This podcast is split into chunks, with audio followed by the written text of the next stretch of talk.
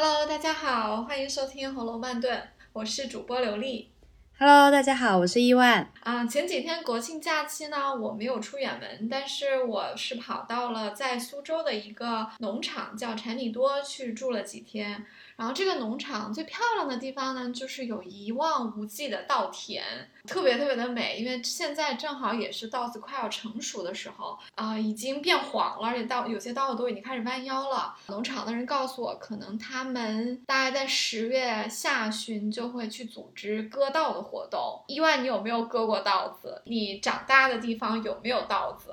哦，有稻子啊，因为我们那里有产那个杂杂交水稻，所以我们有稻子，但是我没有割过。其实我也没有割过。读书的时候，我们是会有就是农假，其实也是因为我们班上有一些同学，他们是户农村的户口，好像那个假是给他们放的，就是会在收到啊，农忙假什么的。对，农忙假就是老师是允许他们几天不来呃学校，然后他们会去帮忙呃收稻子，有的时候会去，就是大人收完了稻子之后，这个稻田上还有很多的麦穗嘛，然后小朋友们就是小朋友体力也没有那么好嘛，但是他们还是可以做一些劳动，就会去捡这个麦穗，就啊、粒粒皆辛苦啦，就不能浪费，所以我记得还挺清楚的，嗯。嗯，哎，怪不得最近我看见网上有一个段子说，呃，有一些农民伯伯他们的那个花生地呀、麦穗地呀，想要收割的，就开始在那儿做一些，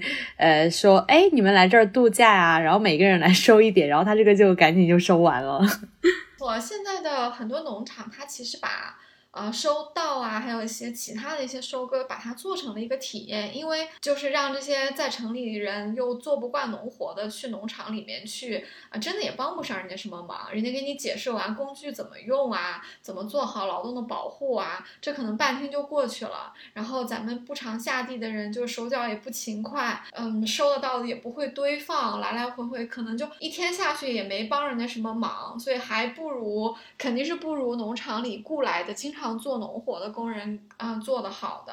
但是哪怕是付费啊，去农场体验一下收到也是挺好的，因为我们生活在城市里和呃农产品和农业、农田和农民实在是太远了啊、我觉得这种自然教育的机会其实还是挺难得的。也打一个小广告吧，啊、产品多农场是会在十月二十三号和二十四号这个周末会在啊、农场里面举行收到的活动。呃、参与的朋友们有机会可以在呃、农场里面吃午餐和晚餐，这是两顿特别生态、特别有机的啊、美食，然后也可以大家一起，大概有二十个人吧，一起体验嗯、亲手割稻的感觉。我我想啊，可能有一些城里人就是没有没有身身边没有农田，他可能都真的没有见过稻子长什么样子，就是稻子在地里长什么样子，然后所以可能还不一定认得出来，镰刀也不一定会用，反正我觉得这还挺有意义的吧。天呐，突如其来的广告，我们还是要切入今天主题《红楼慢炖》，不然人家觉得，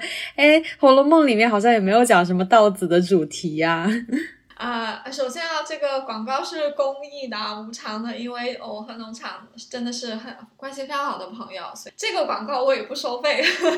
希望大家都去割稻，然后体验一下啊、就是农业和收获的乐趣。那说回到嗯、呃红楼梦》呢，我以前看书的时候还是留意到了书中有过几次提到稻的，但是他提到的稻子呢，和我们现在吃的不太一样。具体到呃，对于稻米的描写，主要还是在吃饭的场景上描写的。吃我们管吃饭叫吃饭，对吧？我们不叫吃菜。大部分时候都是菜是主角，米饭不管是从价格上来说，还是说从呃真的就是分量上来说，其实都没有那么重要。但是我们一定要把吃一桌子的美食，我们要叫吃饭，就从来不说叫吃菜。而且我们也不说吃米，就是挺有意思。可能在中国，我们默认我们的粮食是大米，所以我们就呃就不用说是吃米，大家都知道吃饭就是吃米。不过也也值得探讨的一个地方就是，我因为中国地方特别大，还是有一些地方是以面食为主的。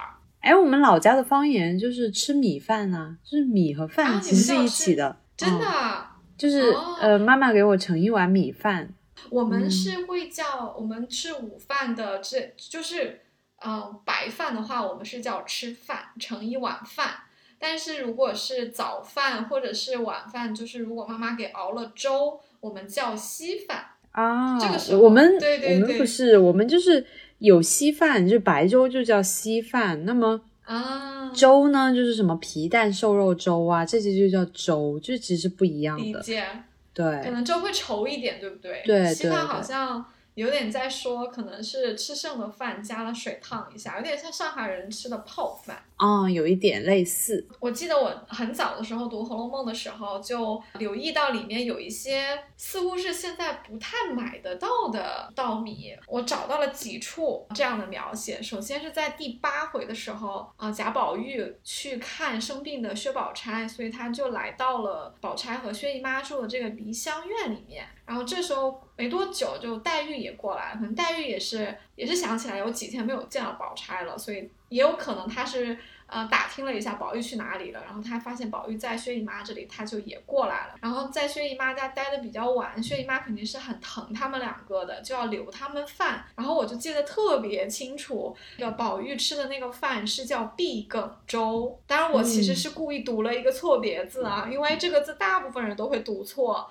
就是这个梗呢，就是米字旁，右边是一个更，呃，也是多音字来，是更加的这个更。如果你在输入法里面打碧梗之后，这个字是会出来的。但事实上，这个中间这个字呢，它正确的读音应该读精，连起来的话，其实它是一种它的原料是一种叫精米的东西。如果你打更米的话，就其实是是错误了。但是通常不是特别严格的场合下，就大家也就接受了。所以如果你打更米的话，可能会第一个出来的更是木字旁加上这个更加的更，这个字呢，就是你写出来别人也明白它是什么意思。更加科学的写法应该是米字旁右边加一个更加的更，然后它读经，所以这个周呢，其实我们现在正确的念法就应该是必经周，当然就好像没有碧梗周那么好听的样子。原来如此，我还记得当时薛姨妈给宝玉准备了鸭信、鸭掌啊这些东西，这个应该是算是你们那儿的特产了，因为其实我也是第一次吃，也是在杭州吃的。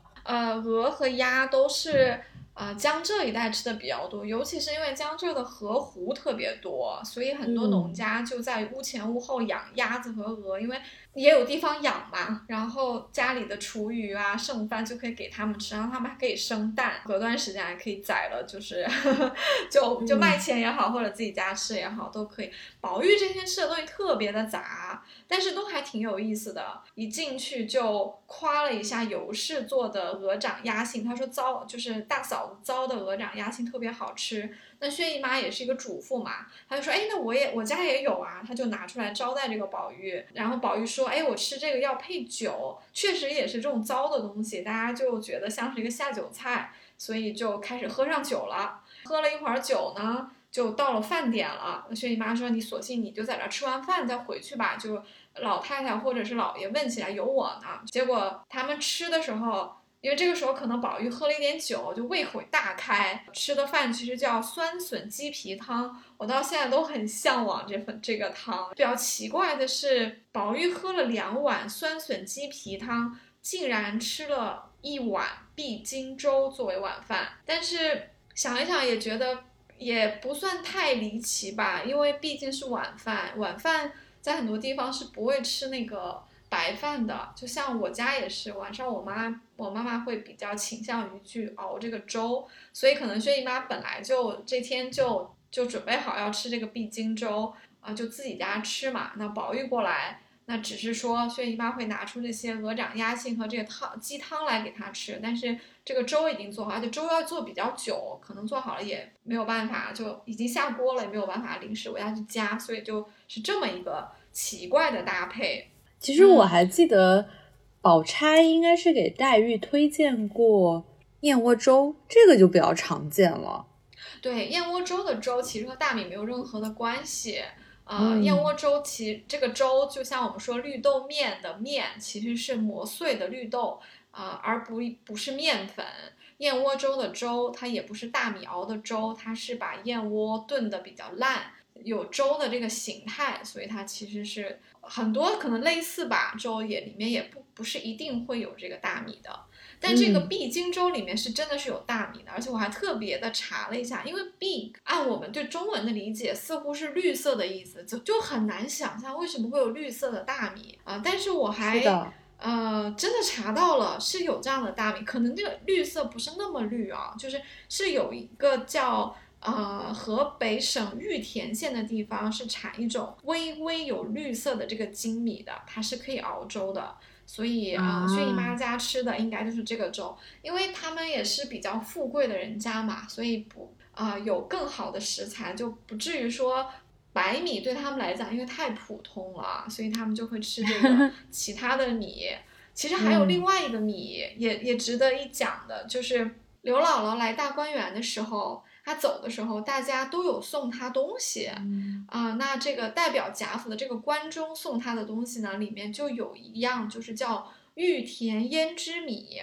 这个就其实就跟绿色啊相反了。它玉田胭脂，我们能想象胭脂肯定是红色的啊，然后又写了个玉田，那就说明这是一个贡品。字面上意义理解就是这块田是专门为皇帝皇家。种大米的，然后它出产的大米呢，又是有淡淡的胭脂色的。但是皇帝可能吃不了那么多嘛，所以说跟他有一些关系，比如说这些皇上贵族啊，是可以分到一点的。所以贾家是有这个胭脂，叫玉田胭脂米的，所以他们觉得这个是很稀罕的东西。那因为刘姥姥进。贾府那老太太很开心，跟他聊了几天的，唠了几天的嗑，走的时候就送了他一堆的东西，就包括这个玉田胭脂米，它也隐含了一个意思，就是这个东西呢是只有我们这种贵族才有的，你拿一点去回家熬粥，不管是自己吃还是乡亲们来家里看到你吃，也知道说哦你。你家里还有这么一门亲戚，其实是比较有面儿的一件事情。一方面是一个有面儿，另一方面确实也是，哎，这个东西是比较好。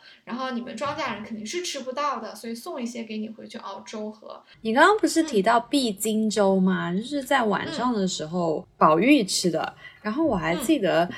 就是他们在夜宵里面还会吃鸭肉粥。在《红楼梦》里面也有提到，就是那个新年宴会的场景嘛。贾母在晚上比较饿的时候，凤姐就立刻说：“哎，我准备好了鸭肉粥。这个鸭肉粥应该算是我们现在很少吃，因为我们一般都是鸡肉配粥。”有一个模糊的联系啊，我在想是不是和贾家或者说曹家。他们曾经的大本营在江南有关，所以其实他们《红楼梦》里面其实还蛮多吃鸭子和鹅的。这个粥显然是一个咸粥，就是等于说把肉煮在这个粥里面，这样粥炖得很烂，然后就不用配菜了，顶多配个小菜嘛吃一下。所以说，可能他们就难免还是保留了一些在南方的这个生活习俗，像鸭肉粥这种要炖的很久的，可能也是需要厨房一直炖着，然后是保。保证这个热度，如果老太太啊，或者是其他的主子肚子饿了，就可以要一点。但是我印象中贾母好像没有吃，因为她觉得有点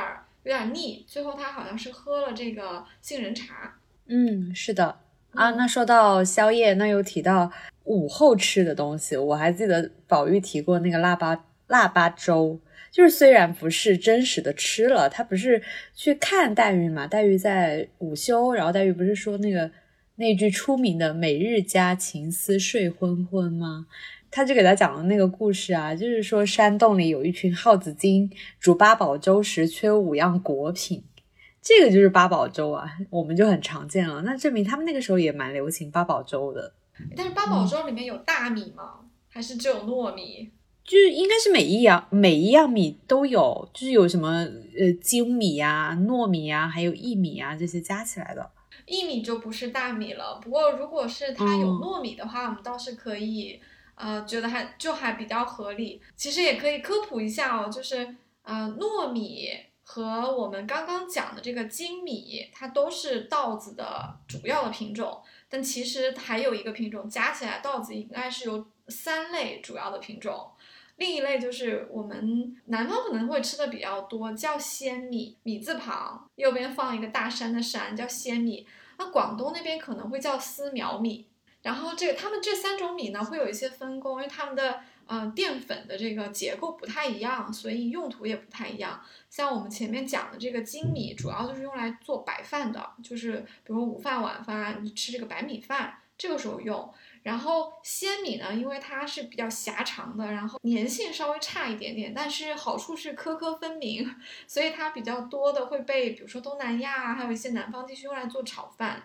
或者是做萝卜糕，或者做一些其他的点心。糯米就不用说了，糯米因为更粘一些，基本上都是用来做粽子啊，或者是汤圆啊，还有一些各种各样的糕点。糯米其实有在在《红楼梦》里是有出现的，它当然出现的形式是。啊，粽子曾经有一次是在端午节的时候，这个袭人和宝玉就拌嘴了，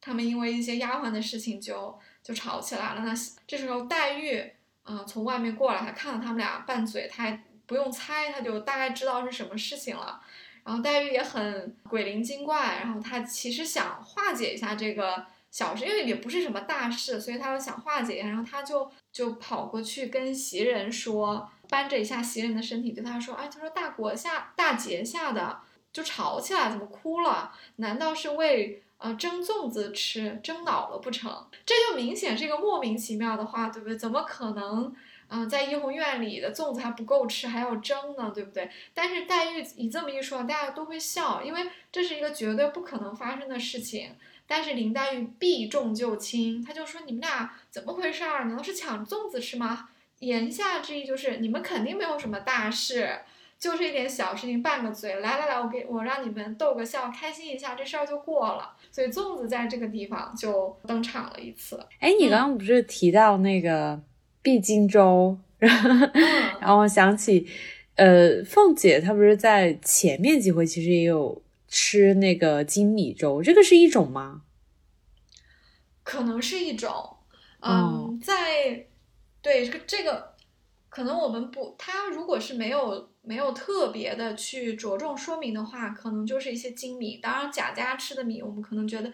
有理由推测应该也是比较好的米啊。除了他们偶尔会吃这个碧荆州和这个玉田胭脂米之外，其他时候吃的也应该是比较好的米。当然可能会根据一些场合，因为。呃，碧荆州和胭脂米，它们都会有一些颜色。有的时候你可能不需要这个饭有颜色，可能就是普通的这个白米了。嗯，其实精米倒还是，呃，碧金米可能应该还是出现过一次的。嗯，在六十二回的时候也有一次出现，就是宝玉的生日。嗯，因为晚上大家准备庆祝一下，宝玉就过来跟他的房里的丫鬟方官说：“他说那个晚上啊，你一起到席上吃饭吧，因为。”丫方官毕竟是个丫鬟，如果宝玉不邀请他，他是不能自己去的。方官也知道宝玉对他很好，而且他以前是个戏子，就是没有那种丫鬟服侍人的那个劲儿，他还挺有独立精神的。他就说说他没有吃饭，他吃不惯那个面条，可能是因为那天是生日，所以中午呢，厨房给宝玉做了这个长寿面。但是方官是南方人，他是苏州人，所以他是吃米不吃面的。他就说我吃不惯那个面条子，他是。刚刚让厨房的刘嫂子给他单独做了一个小灶，这小灶呢是一个捧盒装的，就还挺讲究的啊，就是木质的那种捧盒，里面有一格一格的，有特别像啊日式的餐厅吃一个套餐，就每一个菜都放在一个捧盒里。这捧盒有四格，里面放着一碗虾丸鸡皮汤。哎，薛姨妈家有酸笋鸡皮汤。然后宝玉这里有虾丸鸡皮汤，看来这个鸡皮做汤还是在可能是当时的一个流行菜啊，因为鸡皮里有一点油脂嘛，所以可能做汤的时候就带了这个鸡的香味。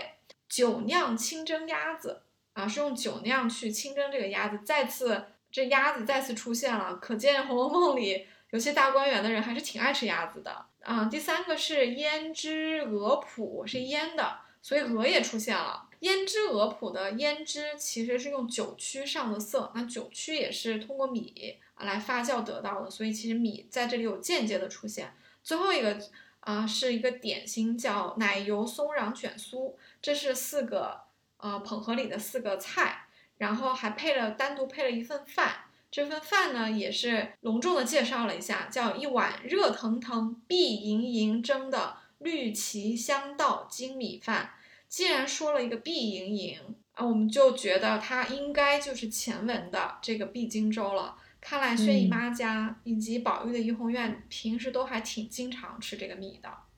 嗯嗯，哇，说的我有点饿了。其实，是吧？虽然不是什么美山珍海味，但是听起来有一点饿。对，我也饿了，尤其是我们把这个菜名报一遍的时候，就觉得，哎，怎么那么想吃呢？嗯，所以这是这这是这一天方官的小灶。其实方官开小灶这个事情还背后还有一点点微妙，因为为什么厨房的刘嫂子要为一个丫头开小灶？按理说刘嫂子应该只伺候主子，她为什么会给方官做这些东西？而且这些东西一看就是很精心做的。可能还是单独给他做的，因为可能不是别的太太点的给他留一点点，而是专门给方官做的。是因为方方官在宝玉的房里，而且方官很受宠，所以刘嫂子呢特别想让她的女儿，就是五儿，也进入到怡红院当差。那五儿进怡红院当差，家里不就多一份收入吗？而且五儿一旦进来的话，吃的穿的就都是公家的，不但多一份收入，是不是还少了一些支出？而且这个女儿进怡红院跟妈妈也隔得不是很远，所以这个工作不就是事少钱多离家近嘛？所以怡红院真的也没有什么粗活儿，对吧？所以说，嗯所以说这个啊、呃刘嫂子就特别想通过公关这个方官来得到这个差事，所以方官如果跟他说想开个小灶，刘嫂子就颠儿颠儿就给他做了，就这是这里面的一个深意啊，因为其他丫鬟的菜从来没有这么大张旗鼓的描写过。与此形成鲜明对比的是，今天是宝玉的生日，他其实他其实吃的非常的简单，可能他也想到晚上有大吃一顿，或者说他本来不太饿吧。宝玉反而是用茶泡了半碗饭，就是他吃了一个茶泡饭，嗯，呃，而且哎，我小时候也经常这样，是吧？你是用茶水泡饭吗？是因为老有就是爷爷喝的茶，然后我就直接就倒进米饭里面，然后再搞点什么小别的菜啊。看来这个茶泡饭其实还是挺常见的啊，而且宝玉也不是只吃了这一次，他在后面有一次他们要赏雪联聚嗯那一天、也是吃了茶泡饭。吃茶泡饭也是一个比较省时间的一个做法嘛，因为那天的早上起来雪特别好，然后宝玉嗯想说，哎呀，今天终于可以做事了，终于可以赏雪了，他就忙忙要出门，因为他还得去通知这些姐妹们，所以他就很着急的出去，就饭也没好好吃，他就是很快的吃了一个茶泡饭。就是小时候还很喜欢吃那种很简单的猪油拌饭，你有没有吃过？就是加一点猪油，然后加一点那个豆油，对，这个是我爷爷的最爱，他以前是生产队的，真的是非常的忙，而且体力活是很累的。他有时候回到家里，我奶奶的饭可能还没有烧好，话他就是把米饭拿出来，然后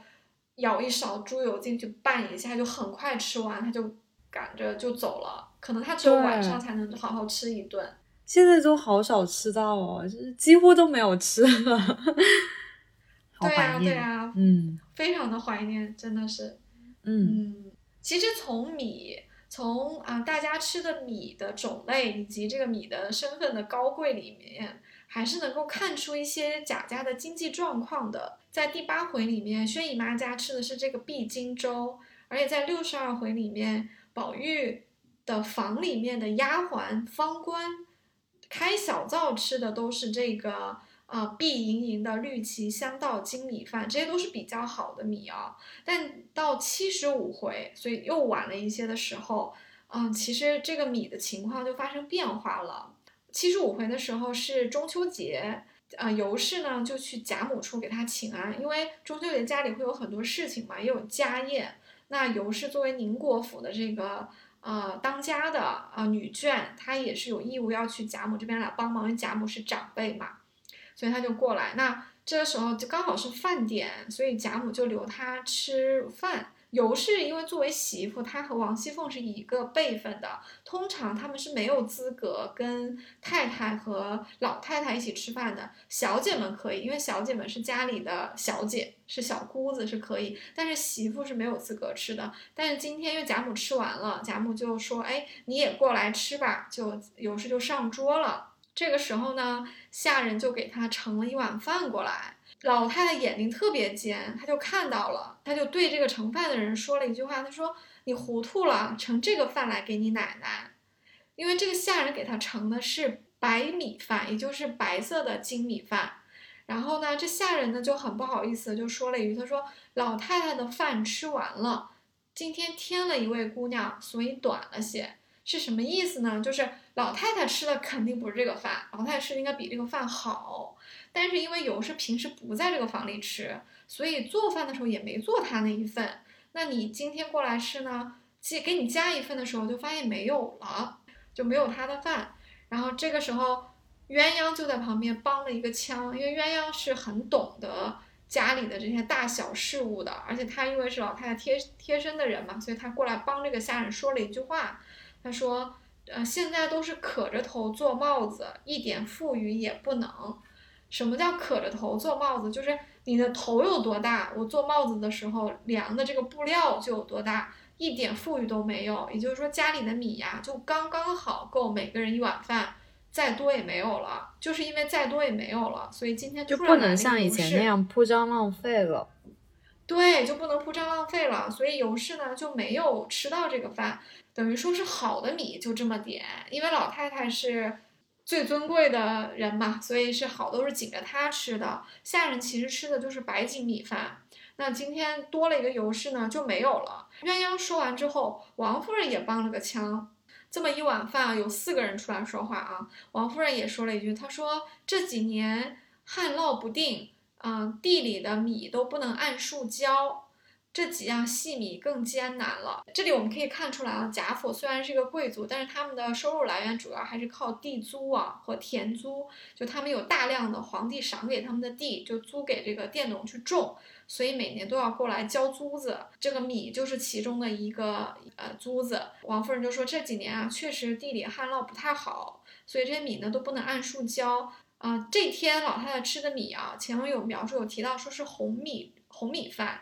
应该就是这个玉田胭脂米，所以跟碧金米一样的，都是比较精细的米啊。而且他还后面很委婉的补充了一句，他说为什么是可着头做帽子呢？就是因为这些东西要保证老太太吃，所以就把别的人能不吃的就不吃了，因为怕一哪天老太太吃不上了，要去外面买，买的不顺口。所以他讲的很委婉。但是我相信啊，这个时候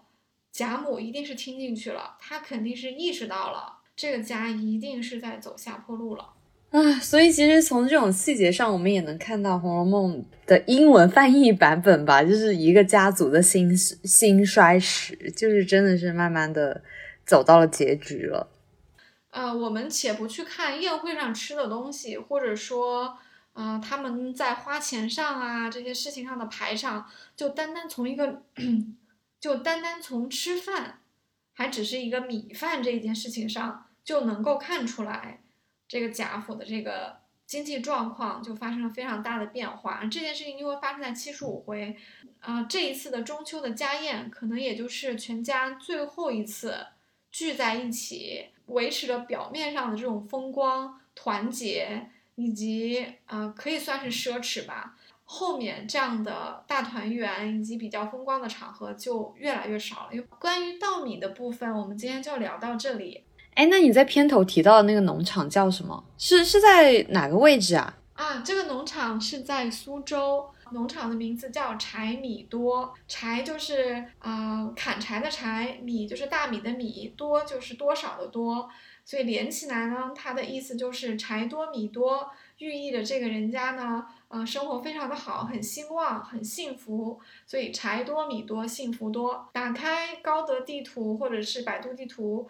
啊，搜索苏州柴米多农场，你就会找到了。农场所在地呢，其实还挺值得一聊的。中国的人类学界有一个有一本非常有名的著作，叫《江村经济》。嗯，它是人类学家费孝通在剑桥读博士的时候的一本博啊一篇博士论文。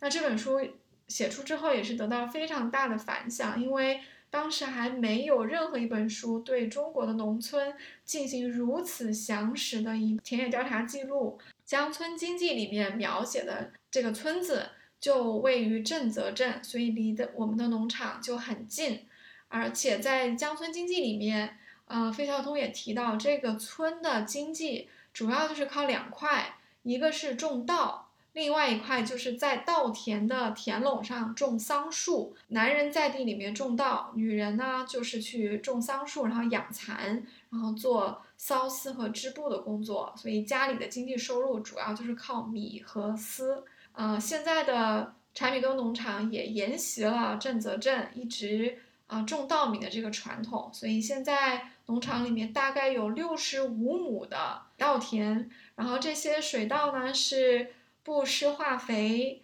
嗯，不打农药，也不用化学除草剂的，都是人工除草，所以是大家是可以放心吃，是非常好的大米。也欢迎大家搜索公众号“柴米多”，然后找到割稻的报名帖，按照文中的提示去报名。啊，割稻日期是十月二十三号、二十四号。啊，可以当天往返。这个地点呢，如果你是从上海出发的话，驾车的啊时间大概在一个半小时。我也我们也会把呃农场和割稻的信息放在这一集的简介里的，大家可以关注一下。割稻的话，大小朋友有优惠，如果有听众想带小朋友一起去体验的话，可以啊，大人小孩一起报名。嗯，好的，那我们。秋天再见喽，拜拜拜。